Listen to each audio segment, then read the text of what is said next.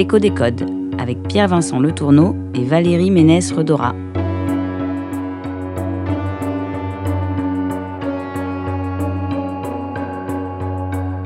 Trop d'impôts tue l'impôt Nous avons mis des chaînes et des cadenas sur tous les centres des impôts. Aujourd'hui, le peuple et l'impôt. Merci à tous les gilets jaunes. Une immense exaspération fiscale. Voilà donc le principal message exprimé par les Français. Et ça coûte très cher.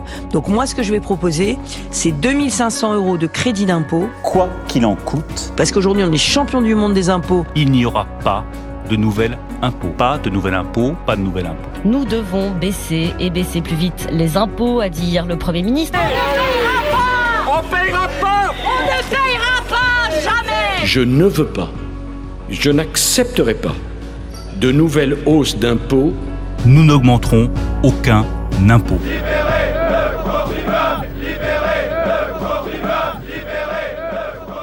Impôt, impôt, impôt. Trop, pas assez, mal ciblé, mal utilisé. Si personne ne semble être jamais content, tout le monde ou presque en paye pourtant. Qu'il s'agisse de taxes, de cotisations, de versements directs ou indirects, dans toutes les sociétés qui se sont organisées en État, le peuple est soumis à ce que l'on pourrait sobrement définir comme un prélèvement obligatoire requis par voie d'autorité et sans contrepartie en vue de financer les charges publiques.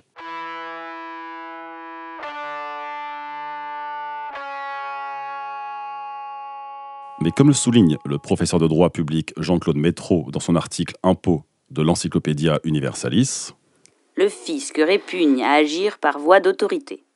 C'est pourquoi les idéologies dominantes ont cherché à justifier l'impôt et à le faire accepter par les citoyens. Toutefois, l'opinion publique n'adhère à l'impôt que si elle l'estime juste.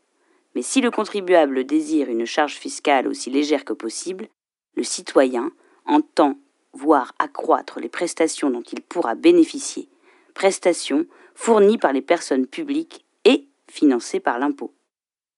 Ce qui peut paraître irrationnel dans un tel comportement tient au caractère trop souvent ésotérique de la fiscalité qui apparaît à la plupart d'entre nous comme un monde secret aux mécanismes complexes et au vocabulaire obscur.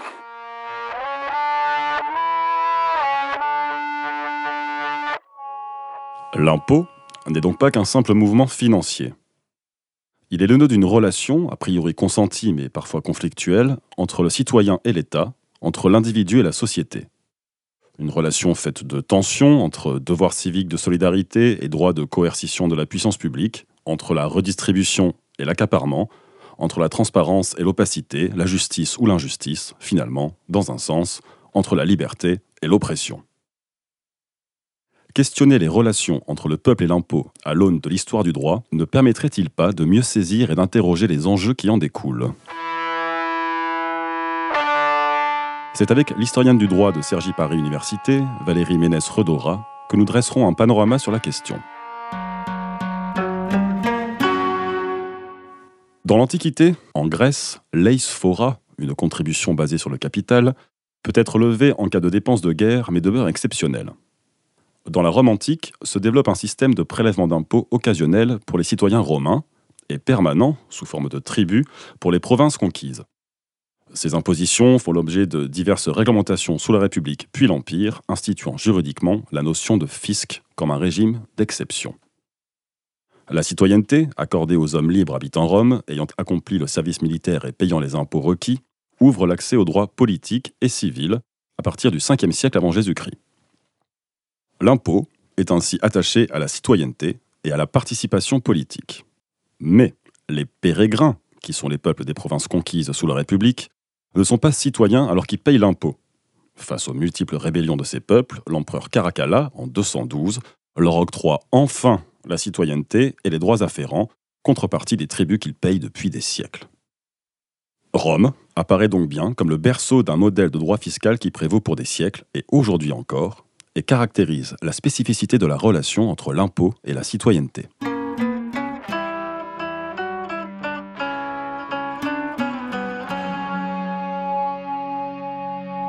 Au début du Moyen Âge, les Mérovingiens puis les Carolingiens conservent la fiscalité de l'Empire romain par un impôt foncier et des impôts indirects sur les marchandises. Ils y ajoutent des tribus des territoires conquis et des amendes en justice. Pour ces rois germaniques, le pouvoir, le territoire et le trésor sont considérés comme des biens privés et personnels du souverain. Mais la déliquescence de l'Empire carolingien va ouvrir la voie à la féodalité au IXe siècle, et tout va changer. Les seigneurs locaux indépendants instaurent une diversité de taxes locales, ton-lieu, haubans, travers, sens, chevage. Le roi capétien, pour sa part, doit finalement, comme les seigneurs, vivre du sien, c'est-à-dire des revenus de son domaine. Pourtant, face à l'agrandissement de son royaume au XIIIe siècle et à la nécessité publique, il peut prélever exceptionnellement des impôts. Mais qui paye alors? Le tiers-État, environ 80% de la population, composée majoritairement de paysans libres et non libres, qui s'acquittent de taxes en argent ou en nature. Mais point de contrepartie, si ce n'est la protection de la noblesse et l'assistance du clergé. Je voudrais apporter une nuance, si vous le permettez, sur la question de la fameuse contrepartie. Au XIIe siècle émergent en Europe les villes, au cœur de l'artisanat et du commerce, et à la faveur de l'essor démographique et économique. Des taxes et cotisations sont alors payées par les bourgeois dans les villes, comme ou à titre de participation aux charges et en euh, compensation des avantages commerciaux qu'ils obtiennent dans les villes. Ces impôts, qui sont euh, définis par les statuts urbains, c'est-à-dire les chartes, les documents qui leur donnent les libertés et les franchises, prévoient des contreparties. Dans ces chartes, nous trouvons des contreparties. Il va s'agir d'une part de la protection, c'est-à-dire que les villes peuvent avoir leurs propres murailles, leurs propres ponts, leurs propres garnisons même pour se protéger, ceci financé par l'argent des bourgeois, et aussi un certain nombre de droits civils et politiques, comme ce qu'on a évoqué pour la période romaine. Il faut savoir que ces droits ne sont pas négligeables puisque les bourgeois ont par l'intermédiaire de ces impositions, de ces euh, taxes qu'ils payent à la ville, le droit à la justice urbaine, le droit à la protection urbaine, mais aussi des droits politiques. C'est-à-dire que les villes qui sont en autogestion peuvent avoir leur propre maire, leur propre conseil municipal, élus par les bourgeois des villes. Donc nous retrouvons encore une fois le, système romain. Et la particularité également qu'il est important de noter euh, ici, c'est que les bourgeois comme les bourgeoises ont ces droits civils et politiques. Ces villes sont en quelque sorte des îlots démocratiques dans la monarchie féodale. Cette monarchie, justement, s'affirme. Les rois capétiens entrent en lutte contre le système féodal à partir du XIIe siècle et reprennent progressivement le contrôle des seigneuries indépendantes. Ces reconquêtes territoriales s'accompagnent d'une centralisation et de l'affirmation des prérogatives royales, dont la question fiscale est un enjeu important. Le pouvoir royal jouit du revenu de son domaine propre, des taxes des villes et autres taxes locales. Il n'existe pas d'impôt national et annuel, mais la possibilité d'une levée extraordinaire pour des besoins extraordinaires. Possibilité justifiée par les juristes de droit romain de l'époque, mais aussi par les théologiens, tel le grand penseur saint Thomas d'Aquin, comme il l'écrit à la duchesse de Brabant en 1271. Il arrive que les revenus du prince soient insuffisants pour protéger ses États et assurer ce que l'on attend raisonnablement de lui. En pareil cas, il est juste que les sujets contribuent à procurer l'utilité commune. De là vient que dans quelques États, en raison d'anciennes coutumes, certaines taxes sont imposées aux sujets qui ne sont pas excessives et qui peuvent être perçues sans péché. En sorte qu'un prince, qui est établi pour l'utilité commune, peut vivre des choses communes et gérer les affaires communes par des revenus afférents, ou si ces deniers manquent ou s'avèrent insuffisants, par ceux qui sont collectés auprès de tous. La même raison s'applique aux cas extraordinaires. Les princes peuvent alors licitement exiger de leurs sujets, pour l'utilité commune, d'autres impôts en sus des impôts courants. Il est alors entendu que l'impôt, pour les dépenses publiques et le bien public, est un attribut exclusif de la souveraineté du prince. Mais cet impôt reste exceptionnel.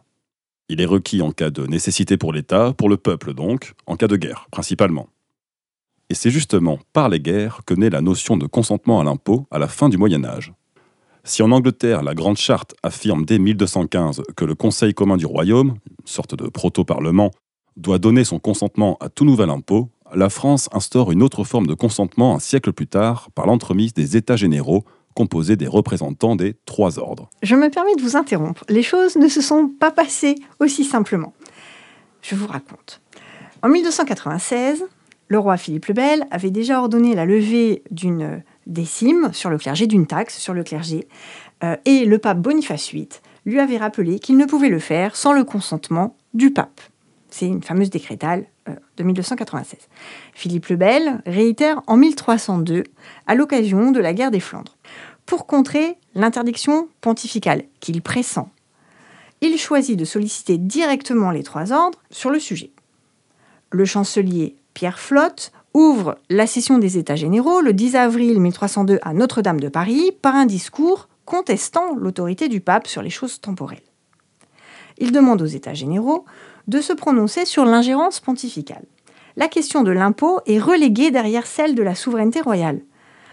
Le roi, une fois cette question réglée, donc les États généraux ayant contesté l'ingérence pontificale, le roi demande à chaque ordre s'il est d'accord pour payer exceptionnellement ces fameux impôts. Les nobles lui répondent qu'ils sont prêts à sacrifier leurs biens et leur vie pour défendre les libertés du royaume. À leur tour, le tiers-État et le clergé accordent cet impôt. Les trois ordres rejettent ainsi l'autorité pontificale au profit de l'autorité royale. La question du consentement à l'impôt est donc un prétexte finalement à l'affirmation de la souveraineté de l'État. C'est une habile manipulation politique, si l'on y réfléchit bien. Mais le pape n'en reste pas là, bien évidemment. En réponse, il réunit un concile à Rome et il édicte une bulle fameuse, une âme sanctam, en 1302, qui rappelle la théorie des deux glaives selon laquelle le roi reçoit le glaive du pape pour protéger le pape. Donc, il doit être soumis à l'autorité pontificale. Raison pour laquelle il ne peut pas prélever des impôts si le pape ne le décide pas, pour le clergé notamment. Philippe le Bel est exaspéré par l'attitude pontificale, pour la deuxième fois. Il réunit donc à nouveau les ordres en janvier et en mars 1303. Le nouveau chancelier, Guillaume de Nogaret, propose de poursuivre le pape en justice. Le pape répond en menaçant le roi d'excommunication et de déchéance. Vous vous doutez bien que ce conflit se terminera mal. Nogaret conseille au roi de convoquer le pape à un concile œcuménique, donc général, pour le juger. En septembre 1303, Nogaret est chargé de notifier cette convocation en justice au pape. Nogaret se rend donc à Agnani, qui est la villa de résidence d'été du pape, avec, allez savoir pourquoi, 2000 guerriers. Il prend la ville, le pape est blessé et meurt un mois plus tard de ses blessures. Le successeur de Boniface VIII, Benoît XI, annule les mesures visant à vexer le puissant roi de France. La leçon semble comprise. Le pouvoir temporel du roi de France est désormais incontesté, tout comme son pouvoir fiscal sur la totalité des ordres du royaume. Un marqueur romain réapparaît ici, celui des droits politiques attachés à l'impôt. Les représentants des trois ordres ont bien été consultés sur la question fiscale. L'usage de consulter les trois ordres est renouvelé à chaque fois que les rois ont besoin de financer la guerre. Et la guerre devient justement plus qu'habituelle, puisqu'à partir de 1337, elle va durer 100 ans.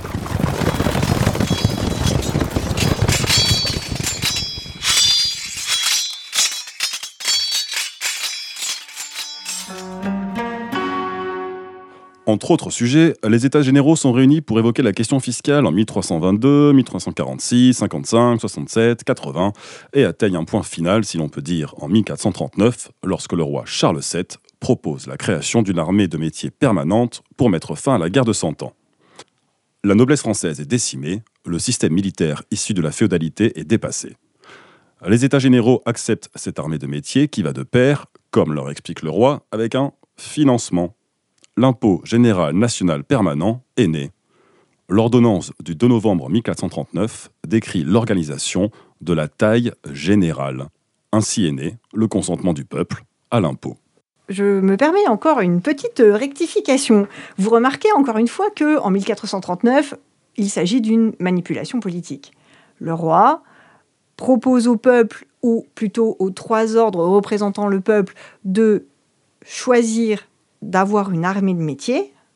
Et l'impôt, encore une fois, comme on l'a expliqué juste avant, vient ensuite, seulement ensuite, en disant si vous voulez une armée de métiers pour combattre les Anglais, alors vous devrez payer un impôt permanent.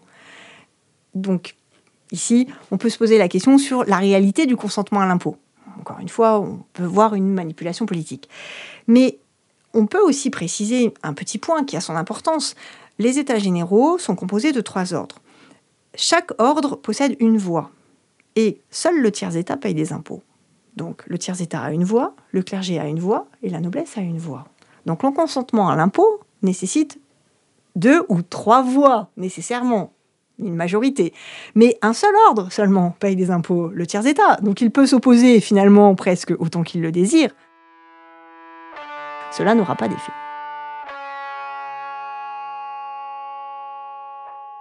Le fait est que, sous l'Ancien Régime, le consentement à l'impôt est devenu coutumier ou admis comme tel. Les États généraux ne seront d'ailleurs plus réunis après 1614. Mais les impôts, sous la forme commune de la taille, sont toujours payés annuellement par le tiers-État. Le fouage est perçu par feu, c'est-à-dire par foyer. La taille peut être attachée à la terre ou au revenu des personnes. Son montant est estimé sur la base des signes extérieurs de richesse. Elle s'ajoute aux multiples taxes sur les marchandises, les droits de douane extérieures et même intérieures, que l'on nomme les traites, aux corvées et à la gabelle. La royauté recourt au système des fermes d'impôts. Des particuliers affermés par le roi sont responsables du recouvrement. Buenas tardes, amigos Les impôts sont là, monsieur le ministre. La gabelle, la taille, l'impôt sur les épices, pour cette année, ça fait combien? 200 000 lucas, monseigneur. Mais l'année dernière, ça faisait beaucoup plus. Et les impôts sont de plus en plus nombreux. La taille, qui représentait environ 60% des revenus de l'État sous Henri IV au début du XVIIe siècle, n'en représente plus que 25% un siècle plus tard. Mais dans Saluste, nos gens sont terriblement pauvres et... C'est normal Les pauvres, c'est fait pour être très pauvres et les riches très riches.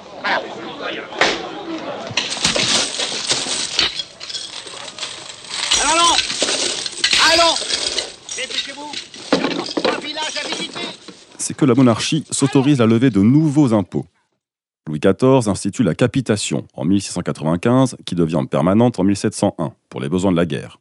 Un impôt payé par tous sur la base du rang social, très impopulaire auprès des plus riches. S'y ajoute l'impôt du dixième en 1710. Louis XV crée ensuite des impôts ponctuels pendant les guerres, le 50e en 1725 et les 20e en 1749, qui touchent même les revenus ecclésiastiques. Cette extension et cet alourdissement des taxes a de quoi faire jaser. Mais peut-on déjà parler d'une sorte de ras-le-bol fiscal? Absolument, tout à fait. Mais contrairement aux apparences, et malgré euh, l'accroissement des taxes que vous évoquez, ces nouveaux impôts sont considérés à l'époque comme plus égalitaires parce qu'ils sont imposés par le roi. Les nobles, exemptés de la taille en vertu de leur impôt du sang, payent les impôts indirects, capitation que vous évoquez est 20e. Le clergé paye également le 20e sur son patrimoine privé, mais aussi les décimes, donc les fameuses taxes qui sont décidées et accordées par lui lors d'assemblées périodiques, dont il peut reverser tout ou partie au roi sous forme de dons. Ces réformes permettent à la royauté d'imposer une certaine forme d'égalité de l'impôt, mais reçoivent un concert de protestations, bien évidemment, des privilégiés. Il faut donc relativiser ici euh, une idée reçue euh, selon laquelle seul le tiers payait des impôts, ce que j'évoquais euh, juste avant. Bien évidemment, le tiers en supporte la plus forte part, mais les ordres privilégiés, le clergé et la noblesse, en payent également. Ces impôts, qui sont a priori plus égalitaires, sont paradoxalement extrêmement contestés, car ils ne sont pas consentis par le peuple. Il n'y a plus de réunion des États généraux, il n'y a plus de réunion des trois ordres et la population les juge de surcroît injustes et obscures. Tout ça, c'est pour le roi. Ça, c'est pour moi. Ça, c'est pour moi. Ça, c'est pour moi. La population subit également les excès des fermiers généraux, qui abusent parfois de leurs prérogatives de prélèvement. C'est pour le roi? Non, c'est pour Salus. Voleur Mais non, pas voleur c'est pour sa. Voilà. Par ailleurs, et c'est un point qu'il ne faut pas négliger, l'invisibilité de la redistribution fait planer le spectre d'une mauvaise utilisation, voire d'un détournement des impôts sur l'Ancien Régime. On pense particulièrement au coût du château de Versailles. Cette question de la redistribution occupe les penseurs des Lumières. Pour n'en citer qu'un, le philosophe anglais euh, John Locke, par exemple, euh, écrit L'impôt est pour les individus une contrepartie de la protection de leur vie, de leurs biens et de leur liberté. Hobbes, Montesquieu, Rousseau en offre également des théories intéressantes. Les rois absolutistes ne sont pas restés inactifs face à la perte de confiance du peuple vis-à-vis de l'impôt et aux critiques des euh, philosophes des Lumières. Ils ont entendu les arguments euh, divers, euh, les, les, envies d'égalité, la question de la redistribution.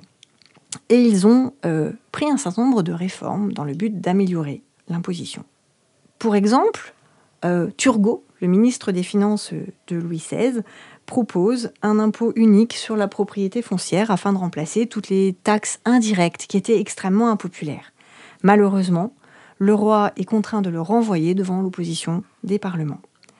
En 1786, quelques années plus tard, Calonne reprend le projet de Turgot pour mettre en place l'égalité fiscale et raviver la confiance économique.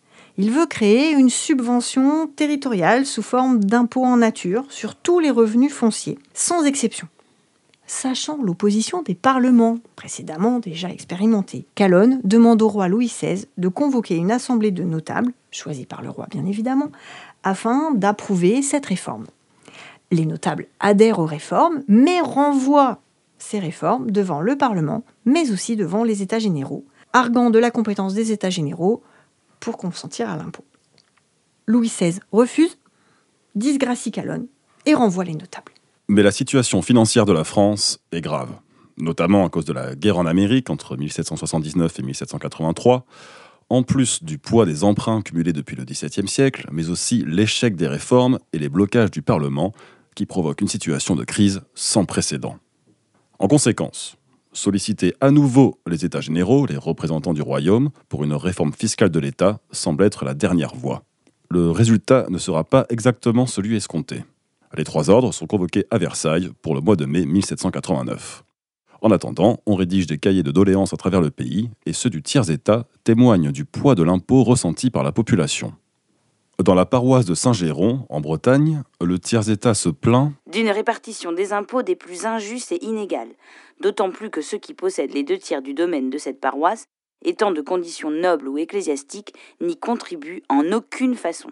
À Augignac, en Dordogne, il est écrit que Le premier objet de notre plainte regarde les impositions qui sont sur les revenus des habitants. Dans la paroisse de Paluot, en Angoumois, les impositions royales sont à un taux si excessif et augmentent si considérablement qu'il est impossible de les acquitter. Cette énormité d'impositions et leur progression font apparoir avec une amertume douloureuse et depuis longtemps sentie qu'il n'y a nulle proportion entre l'impôt et les revenus, déjà grévé des dîmes et rentes seigneuriales. Et une doléance revient souvent, comme dans les cahiers de Besançon. Aucun impôt, quelque loyal qu'il soit ou quelle qu'en soit la nature, ne sera continué, établi ni perçu que du consentement de la nation assemblée. Les États généraux doivent trouver une solution. Des membres du clergé ont rejoint le tiers-État, sire.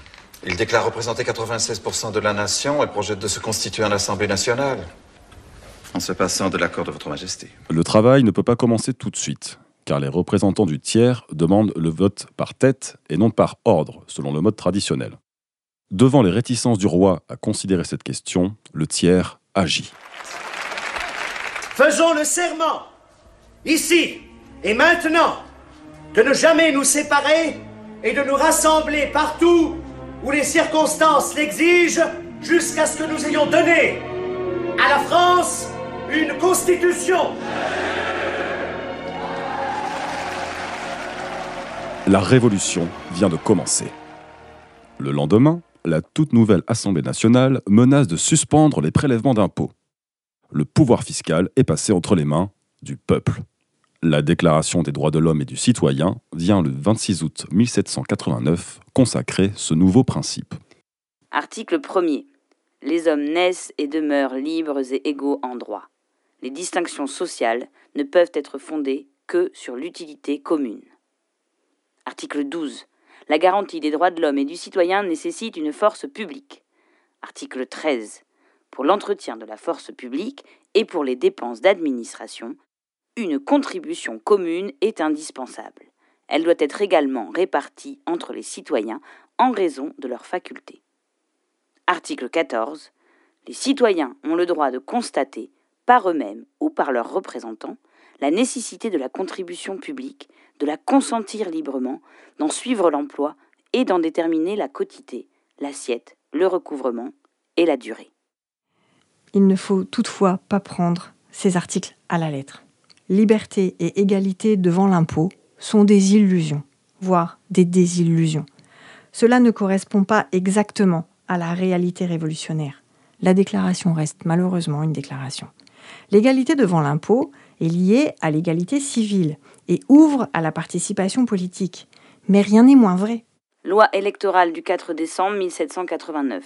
Article 1er. Tous les citoyens qui auront le droit de voter se réuniront en assemblée primaire par canton. Article 2. Citoyens actifs, c'est-à-dire ceux qui réuniront les qualités qui vont être détaillées ci-après, auront seuls le droit de voter et de se réunir pour former dans les cantons des assemblées primaires. Article 3. Les qualités nécessaires pour être citoyen actif sont Premièrement, d'être français ou devenu français. Deuxièmement, d'être majeur de 25 ans accompli. Troisièmement, d'être domicilié de fait dans le canton, au moins depuis un an. Quatrièmement, de payer une contribution directe de la valeur locale de trois jours. Si l'on entend bien les termes de cette loi électorale de 1789, consacrée par la première constitution du 3 septembre 1791, les révolutionnaires choisissent le suffrage censitaire. Ce dernier distingue les citoyens actifs, qui ont des droits politiques, le droit de vote, et les citoyens passifs, qui n'en ont pas. Mais tous payent des impôts, sans pour certains l'accès à la fameuse contrepartie. La population à l'époque est d'environ 28 millions. 7 millions sont citoyens, les hommes particulièrement. 3 millions seulement sont citoyens actifs. Où est donc l'égalité devant l'impôt quand les plus modestes et les femmes en sont exclus Les attentes révolutionnaires de souveraineté nationale sont ici particulièrement niées. Si Napoléon, en 1799, rétablit le suffrage universel masculin pour les plébiscites, les votes pour les assemblées législatives restent basés sur le suffrage censitaire. Celui-ci persiste sous la restauration monarchique et la monarchie de juillet de 1814 à 1848. Mais la deuxième révolution de 1848 met en place la Seconde République qui restaure cette fois-ci définitivement le suffrage universel masculin. Il faut attendre le mouvement des suffragettes de la fin du 19e siècle et 1944 pour que les femmes qui payent depuis très longtemps des impôts, dont la base est le foyer fiscal, c'est-à-dire l'ensemble des revenus du mari, de la femme et des enfants. Donc il faut attendre 1944 pour que ces femmes obtiennent le droit de vote qui est consacré par la Constitution de la 4ème République en 1946.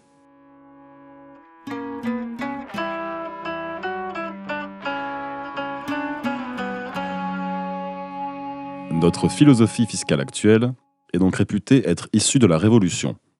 Mais les impôts établis en 1790 et 91 vont faire l'objet d'ajustements.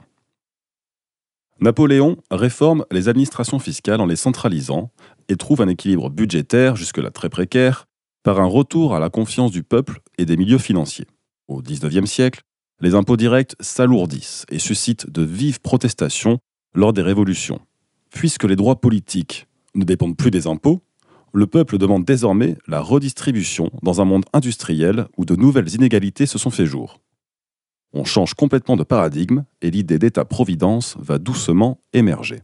Et c'est véritablement l'impôt sur le revenu, instauré en France en 1914 par Joseph Caillot, ministre des Finances du Parti radical, qui va permettre à l'État d'assurer une politique de protection sociale. Il faut dire que les besoins augmentent en raison des politiques de redistribution des richesses, et la part des ressources fiscales dans le PIB, qui était de 6% en 1872, passe à 10% en 1909, sera de 17,4% en 1935, 34% en 1965 et atteint 45% en 2020. L'État se finance donc par l'impôt, mais s'immisce aussi de plus en plus dans la vie des citoyens et des entreprises. La redistribution implique une plus grande surveillance. Tel est le coût du modèle de l'État-providence.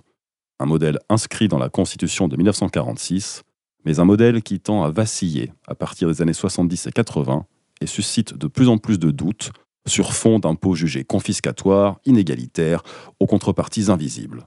L'État-providence est en crise. Merci à tous les gilets jaunes On ne payera pas jamais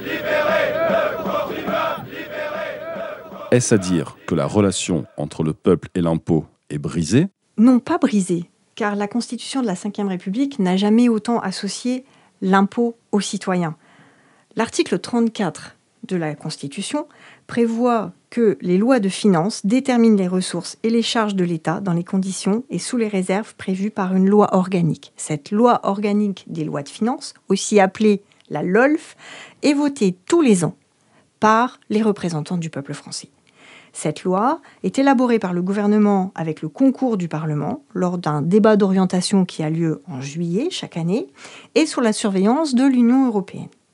Elle est ensuite présentée par le gouvernement au Parlement selon une procédure qui déroge au droit commun d'examen des lois et autres projets de loi classiques. Elle est votée le premier mardi d'octobre au maximum. Cette loi organique de loi de finances, donc la LOLF, est l'occasion chaque année de vérifier le montant, l'affectation, la quotité depuis sa préparation jusqu'à son vote dans la lignée des articles de la Déclaration des droits de l'homme et du citoyen. Finalement, nous sommes aujourd'hui dans un aboutissement de l'évolution historique. Le peuple consent bien à l'impôt, tous les ans, par l'intermédiaire de ses représentants à l'Assemblée.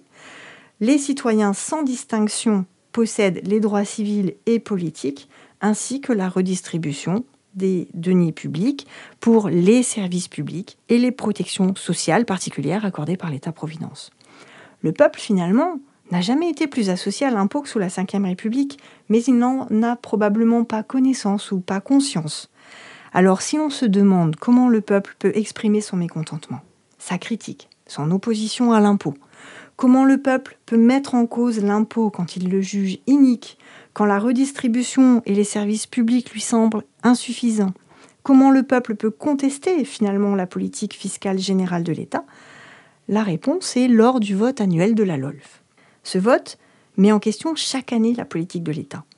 Cet État doit même parfois user du fameux article 49.3 pour la faire voter, c'est-à-dire solliciter un vote de confiance des représentants du peuple.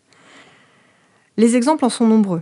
Debré en 1960, Pompidou en 1962, Barre en 1976 et 1980, Chirac en 1986, Rocard en 1989 et 1990, Cresson en 1991 et 1992, et encore Bérégovoy en 1992.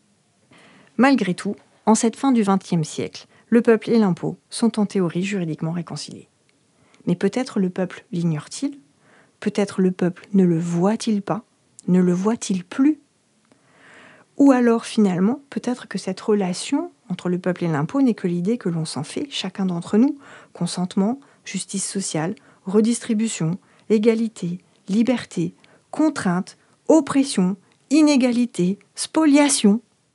Mais alors comment Après des siècles d'une relation ambivalente entre le peuple et l'impôt, peut-on envisager son avenir? Serait-ce sans le peuple? Comme se le demande Michel Bouvier, professeur des universités, dans son ouvrage L'impôt sans le citoyen Dans un monde d'échanges généralisés, la fiscalité pourrait se limiter à n'imposer que les taxes incluses dans le prix, éventuellement accompagnées d'impôts proportionnels sur le revenu, perçus à la source. Selon un tel schéma, la fiscalité en viendrait en somme à disparaître dans ses formes les plus visibles. Oublieux de ses origines, l'impôt verrait ses images traditionnelles devenir de plus en plus évanescentes, son essence autoritaire, comme son caractère contributif, s'estompant peu à peu. Le problème se poserait alors du contrôle que peut avoir chaque individu sur le poids de la charge fiscale, celle-ci disparaissant comme réalité évidente, ainsi que comme symbole d'un mode d'être en société, d'un lien social.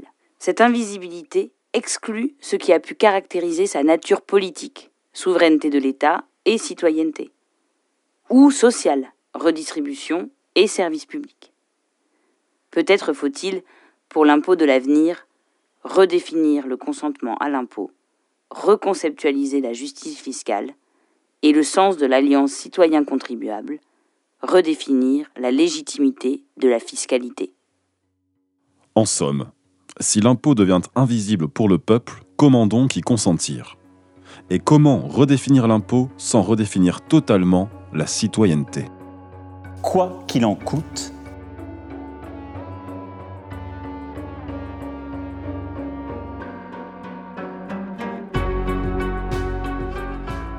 Merci à Valérie Ménès-Rodora.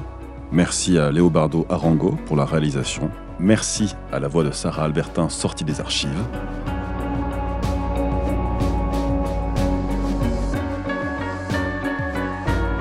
Vous pouvez retrouver une bibliographie sélectionnée par Valérie Ménès Rodora sur la page de l'émission sur le site internet d'Amicus Radio. N'hésitez pas à nous suivre sur notre application et sur les réseaux sociaux.